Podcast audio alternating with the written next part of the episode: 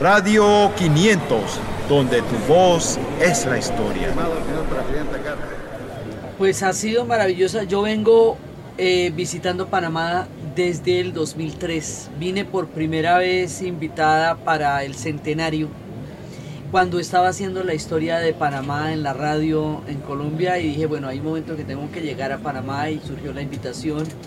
Y desde ahí he venido eh, seis años, eh, últimamente seis años seguidos, y he visto cambiar la ciudad y he visto, eh, he visto todo el tema de la ampliación del canal y he tenido una recepción más bonita de la gente, siempre con un cariño, con una, con una acogida muy grande, entonces es mucha gratitud con Panamá, entonces mis estadías en Panamá siempre son muy bonitas.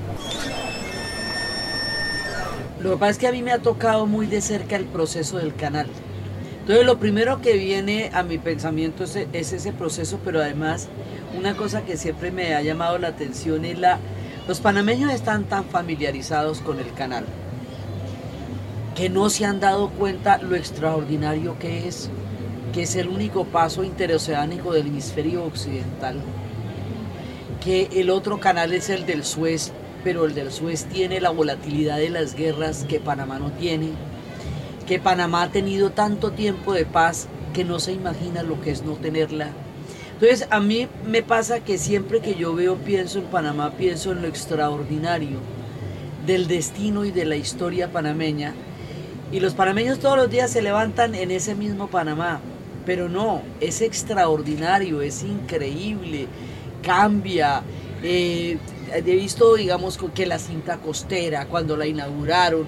Otro día vine y ya había metro. Ya, o sea, cada que vengo ha pasado una cosa gigantesca, monumental. Entonces siempre la ciudad de Panamá me trae sorpresas y yo tengo la memoria y es muy importante que los panameños se hagan cargo de la memoria de su historia porque, porque es, eh, primero es extraordinaria y segundo es lo que los define.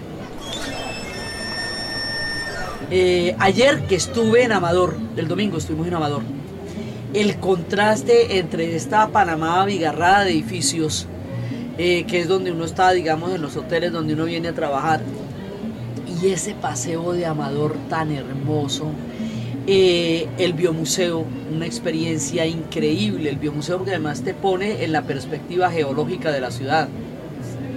Entonces, siempre están pasando cosas bellas y siempre están pasando cosas maravillosas y, siempre que vengo aparecen nuevas sorpresas. Bueno, es absolutamente importante tener una memoria porque la memoria te dice quién eres y de dónde vienes y qué haces acá. Y como la memoria de Panamá tiene cosas tan extraordinarias, desde el momento en que en que, se, que la misma situación geográfica de Panamá es extraordinaria. Eso, o sea, fíjate, yo a veces pienso en la memoria cuando, cuando llegan los primeros contactos de España, ¿cómo te, a partir de un istmo, ¿cómo te imaginas un continente? Eh, en Panamá es un acto de imaginación maravilloso.